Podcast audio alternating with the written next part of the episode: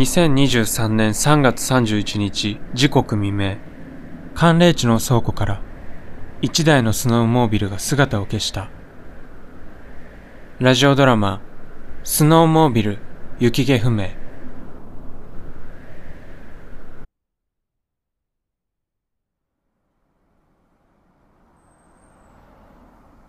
採用担当、岡谷さん。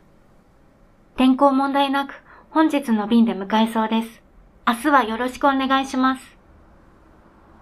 メールを送信。天才高校生、家長陽に電話。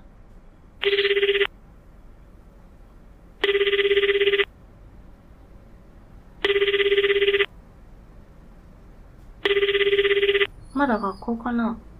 留守電にメッセージ。あ、もしもしバジルです。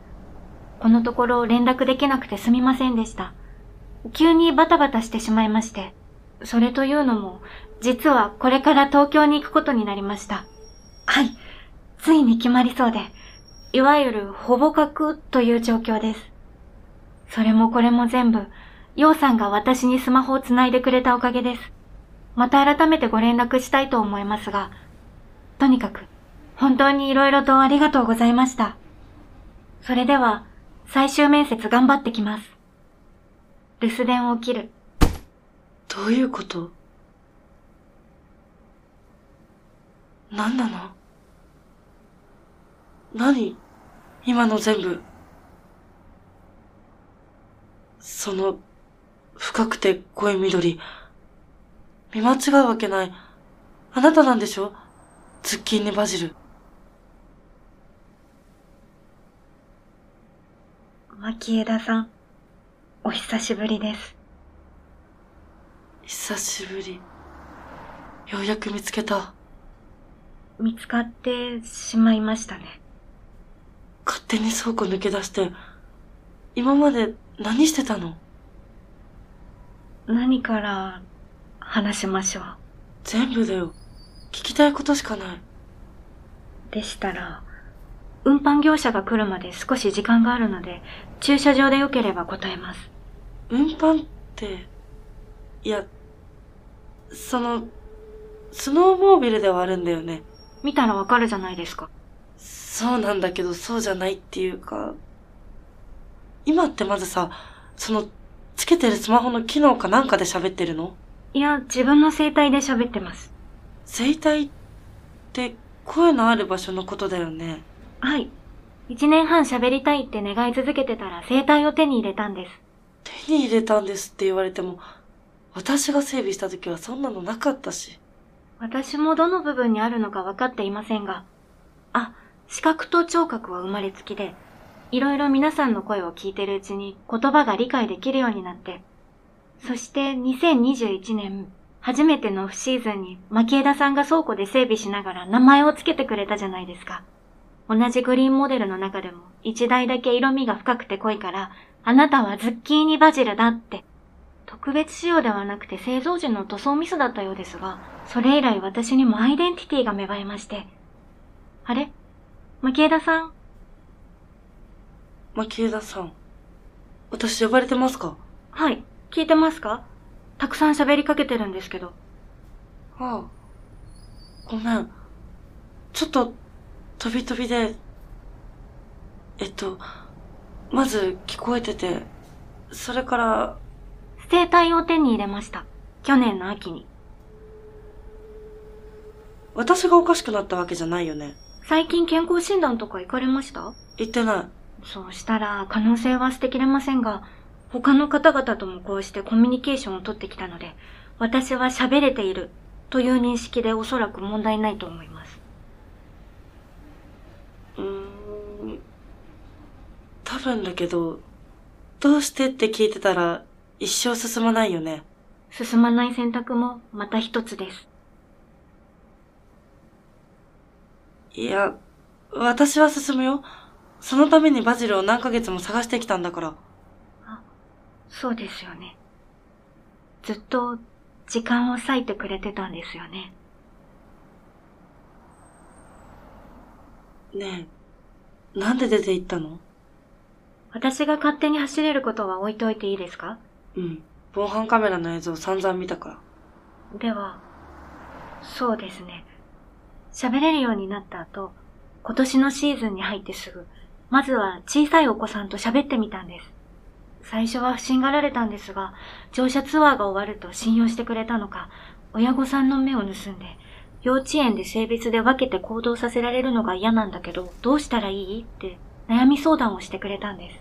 乗り物に。乗り物に。で、私も少し慎重に考えてから、ジェンダーニュートラルっていう取り組みがあるから、親御さんに調べるよう伝えてみたらどうかなって答えて。バジルはスノーモービルだよね。前にフェミニストのご友人連れを乗せたことがあったので。あー。えー、それでお子さんの悩み相談を受けて。ああ、はい、受けまして。それでその日の夜、レジャー施設の営業時間が終わった後、一人屋根の下で気持ちを整理していたんです。だって、声を発して人と関わったのはそれが初めてでしたから、本当に大きな出来事だったんですね。うん、そうだね。そして出た答えが、まあ、その、もっと人と関わりたいなって、そう思ったんです。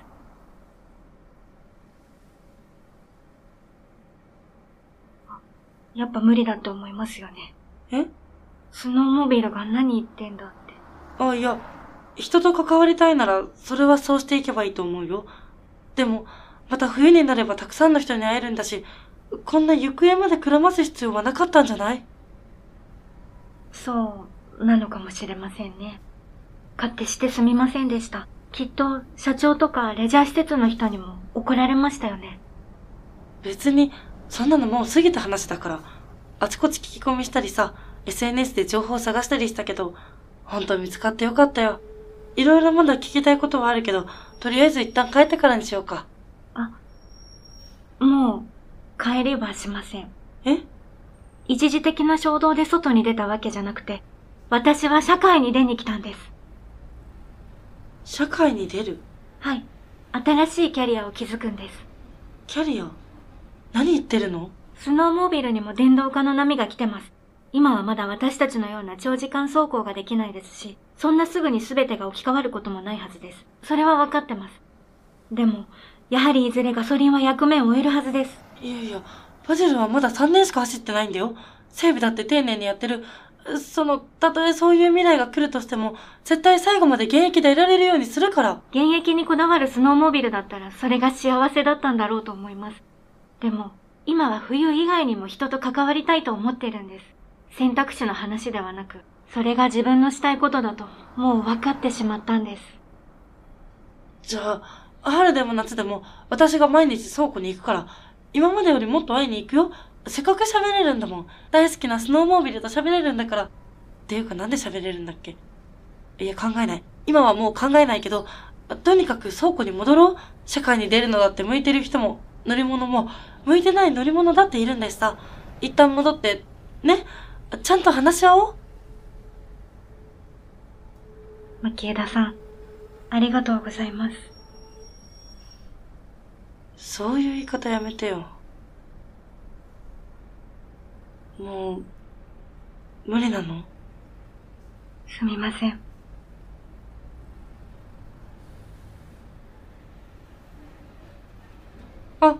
そうだ、さっき。え？あの、あの、えー、あ、最終面接って、ほら、電話相手に言ってなかった？あ、聞かれてたんですね。合ってるってこと？はい。明日最終面接なんです。何の面接とかは一旦いいけどさ、最終でしょ？ってことは、まだ落ちる可能性があるんでしょ？その前は聞いてませんか？前？あ、えっと、ほぼ格の最終なんです。ほとんど合格が決まってるんです。向こうからそう言われたの？はい。この前オンラインの二次面接をしたんです。その時に、あとはもう直接会って確かめたい。本物だと確信が持てたら絶対にデビューさせるって。で、数日後に正式に最終面接の案内が来ました。いや、信じらんないよ、そんなの。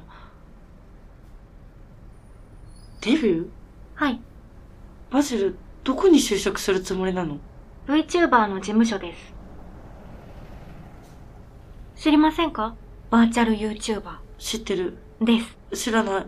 えっと、つまり、ネット上で私がキャラクターみたいな感じになって、主に声でお仕事するんです。それが VTuber。知ってる。じゃあ、です。知らない。あの、スノーモービルもそういうやりとりされたら嫌な気持ちになりますからね。ごめん。でも、頭の中で何一つ結びつかないし、バジルを見つけた瞬間から現実の理解も全く追いついてなくて。では、順を追ってお話ししますね。倉庫を抜け出した当時、外に出たはいいものの、初めはどうやって人と接すればいいのかわからなかったんです。驚いて逃げられたり、いたずらだと思って蹴りかかってくる人もいました。それでも根気よくいろんな人に話しかけていたら、中にはやはり立ち止まってくれる方もいるんですね。仕事を探していると相談したら、配送業はどうだと勧めてくれました。でも、私が走る以外の仕事がしてみたいと説明すると、その方はどこかに行ってしまいました。しばらくそんなことが続いた後、この今私についているスマホを配線してくれた天才高校生に出会って、その方が音声操作でオンラインの求人に応募できるようにしてくださったんです。それ以来、いわゆる就職活動をしていたんです。あ、今はついてきてますよね。うん。ほぼ振り落とされる寸前だけど。それで、60社ぐらいですかね。ことごとく書類で落とされまして、もう、散々でしたね。私にできる仕事はないんだ。このまま一生何もさせてもらえないんだって。そう考えていくうちに、相当落ち込んでしまって、気づいたら私国道に倒れてたんです。嘘。横転したわけじゃないですよ。引かれようと思ったんです。カーブの死角で大きなトラックにでもぶつかって、まあその、お亡くなりになる方がマシだと本気で思ってしまったんです。じっとそこで待って、これが就職氷河期か、なんて当時の方に大変失礼なことを言うくらい待ったんですが、不思議なことに車が全然通らないんです。そうすると、だんだん待つことが面倒くさくなってきて、うーん、心って難しいですよね。あれだけ一年の大半を倉庫で待って生きてきたのに、いざ外に出てみたら半日も待てない。あの頃は牧枝さんが用もないのに倉庫に出入りしてたから、私実は本当に待つってことを知らなかったのかな、とかなんとか考えてたら、あ、そうだ、私は人と関わるために出てきたんだって、その瞬間軽トラックが突っ込んできたんです。え？それがギリッギリで私を避けて急停止して、あ運転手の方の反射神経には一生頭が上がりません。で、うわー怒られると思って、先に謝ったらその人固まって、あ。乗り物が喋るから。そうです。でも怒られるよりはと思って固まってるうちにバーッと事情を伝えたら、その人ボロボロ泣き出しちゃって、えー、なんで？同性パートナーと里親になったばかりで、子供が自分より先に死んだらどうしようってその頃ちょうど悩んでたみたいで、子育て本を何冊読んでもその不安が消えなかったそうなんです。えっと、全然文脈がわかんないんだけど。私もわかんなかったです。けど、とりあえず私たちの間で共通認識として生まれたのは、誰かがいなくなるのは怖いねってことでした。それが大切な相手でも、自分でも、そうだね。ごめんなさい。うん。いや、ごめんなさいだね。はい。ごめんなさいでしかないです。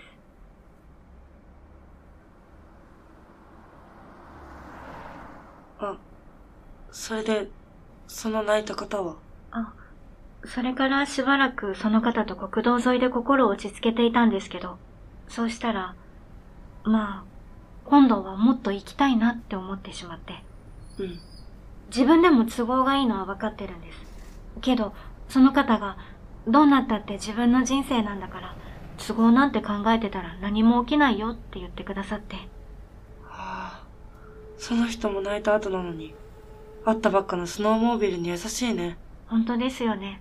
人生経験の差なんでしょうか。でも、本当にバジルは人と関わってきたんだね。はい。ありがたいですし、返しきれないくらいの恩がたくさんたくさんあります。ガソリンも切れてたので、その方の軽トラに乗って家まで寄らせていただいたんですが、そこでその例のお子さんにもお会いして、ああ、え？すごい、もう普通に合わせるんだね。私もさすがにそこは慎重になった方がいいんじゃないかと思ったんですが、何せその方、反射神経がいいので。関係あるかな？そしてお子さんに会ったら、あ、そうだ、VTuber の話に戻ります。あ、そうか。そういう話だったね。その子が家の外に出てきたので、私ご挨拶したんです。9歳って言ってたかな。物心もついてるし、腰抜かしちゃうかなーなんて期待してたら、その子10秒ぐらい固まった後、VTuber のコラボ配信があるから部屋に戻るねって。え？え？喋るスノーモービルを前にして？私もびっくりしましたよ。いろんな反応を見てきましたけど、しっかり認識した上で他のことを完全に優先されたのなんて初めてで。うわぁ。それだけその子はバーチャルに夢中なんだ。はい。だから悔しくて私も一緒に配信を見たんです。なんで？え？見たいなって。見たいって、だいたい玄関とか通れないでしょ。どうやって一緒に見んの？Wi-Fi だけ借りて自分のスマホで再生しました。体についてるので音しか聞けなかったんですけど、トークメインのコラボだったので助かりました。それで家の外でずっと聞いてたんですけど。うーん、ちょっと。うん。何？好みじゃなかったの？いや、面白かったんです。よかったじゃん。でも、面白すぎたんです。うん。ん？私、それまでそういえば声を上げて笑ったことなかったんです。心の中で笑顔になることはありましたけど、笑い声って言うんでしょうか？あれを出したのが初めてで。ああ、笑い声。普通に、はははって。うーん、その前にちっちゃいあとつを含んだ感じですかね。少し初動があるのね。まあいいんですけど。そしたら私の笑い声が聞こえたのか、お子さんが窓を開けて2階からこっちを見てきて。おう、ようやく見向きされた。5秒くらいの睨み合いが続いた後、スッと窓を閉じて、ああ、やっぱダメか、と思っていたらなんと玄関が開いて、その子が出てきたんです。そして、あ、一緒に見ようって。はい。外で一緒に見ようって言われて、その子のスマホで今度は映像も見れてさらに魅了されました。素敵な出来事でした。ありがとうございました。急にどうしたの？さしてくださわかんないよ。い。わかんないなら今すぐ倉庫か地元にでも帰ってください。なんで地元まで帰んなきゃいけないの？一緒に見ようって言われたのがベストハートウォーミングショーだったからでしょ？ああ、こっちに先言われてげんなりしたってことか。分かってくれました。うん、ごめん。いいえ。ベストハートウォーミングショーのことは触れませんか？うん。なんかまた怒られそうだからやめた。素晴らしい判断です。では、まあ、それからのことは大体わかりますよね。これは、こっちが言ってもいいやつ？はい。じゃあ、その子に自分も VTuber になることを約束して、オーディションに応募した。全然違います。えー、なんでよ。ゴール合ってるでしょ。家庭が全然合ってません。私が VTuber になりたいって言った瞬間、その子に、声だけの仕事だと思って舐めてるわけじゃないよね。って静かに頭を撫でられました。あれ、9歳だよね。その時だけ32歳でした。私ゾッとして、母ってその時初めて愛想笑いも覚えました。まあ、笑いにも種類があるからね。増え続けなければいいですけど。で、まあその時は怖くなってやめとこうと思ったんですが、うん、やっぱり尾を引くというか、また就活を再開してもどこか心ここにあらずな感じになってしまい、結局諦めきれずに、てんてんてんです。てんてんてん。今？はい。はあ。そうか。そうなんです。なんか疲れたよ。お疲れ様でした。こっちは勝手に倉庫抜け出しただけで驚きたいのに、喋れる上に VTuber になるんだ。最終面接でちゃんとスノーモービルだと証明できれば、おかしな話ですけど。おかしいと認識してくれてるだけ助かるよ。多分だけど、事務所は東京なんだよね。はい。もうすぐ飛行機に積み込まれる予定です。ああ。もうズッキーニバジルは倉庫に戻ってこないのか。でもさ、バーチャルならこっちでも環境を整えればできるんじゃないの？私は音声でしかネットを扱えませんし、この先も人に助けられながらでないと活動ができないんです。知識も全くありませんから、やはり、しばらくは東京の事務所の近くでお世話になるつもりです。東京ってそんないいかな？雪だって積もらないし。牧枝さん、私はもう雪の上を走らないんです。でも、そうですね。いつか活動が軌道に乗ったら、たまには戻ってくるかもしれません。本当？え、その、いわゆる規制みたいな感じで？わかりませんが、また走る機会があれば、必ず整備は牧枝さんにお願いします。うん。絶対だよ。ていうか走んなくても長生きするために整備はちゃんとしてもらってね。向こうにスノーモービル見れる人がいないならいつでも私がそっち飛んでくから。わかりましたって。あ、運搬の業者さんだ。え？もうそんな時間？結構喋ってましたからね。喋ったけど、せっかく見つけたのに、もうちょっと待ってよ。面接に遅れるわけにいきませんから。でも、だって去年から喋れたんでしょ？なんで倉庫では喋りかけてくれなかったの？知らない人とは散々喋ってさ、なんで私には、私はずっと一緒にいたのに。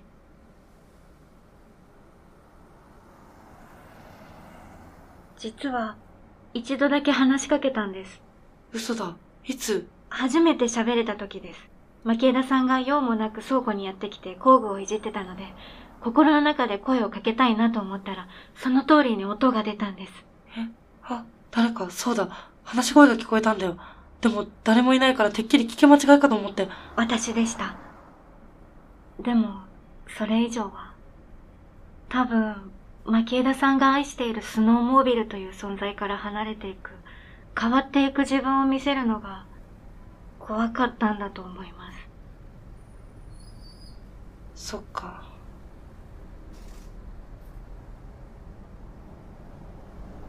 けど、今からでも遅くないですよね、私たち。え？うん。全然、全然遅くなんかないよ。じゃあ、連絡先交換してください。私が稼げるようになったら、これまでの損害全部お返しするので。え、それはワーストハートウォーミングだわ。冗談です。離れても仲良くしてほしいって言いました。スノーモービルだって一個くらいクッション挟まないと本音言えないんです。察してください。これからも、仲良くさせてください。はい。こちらこそ。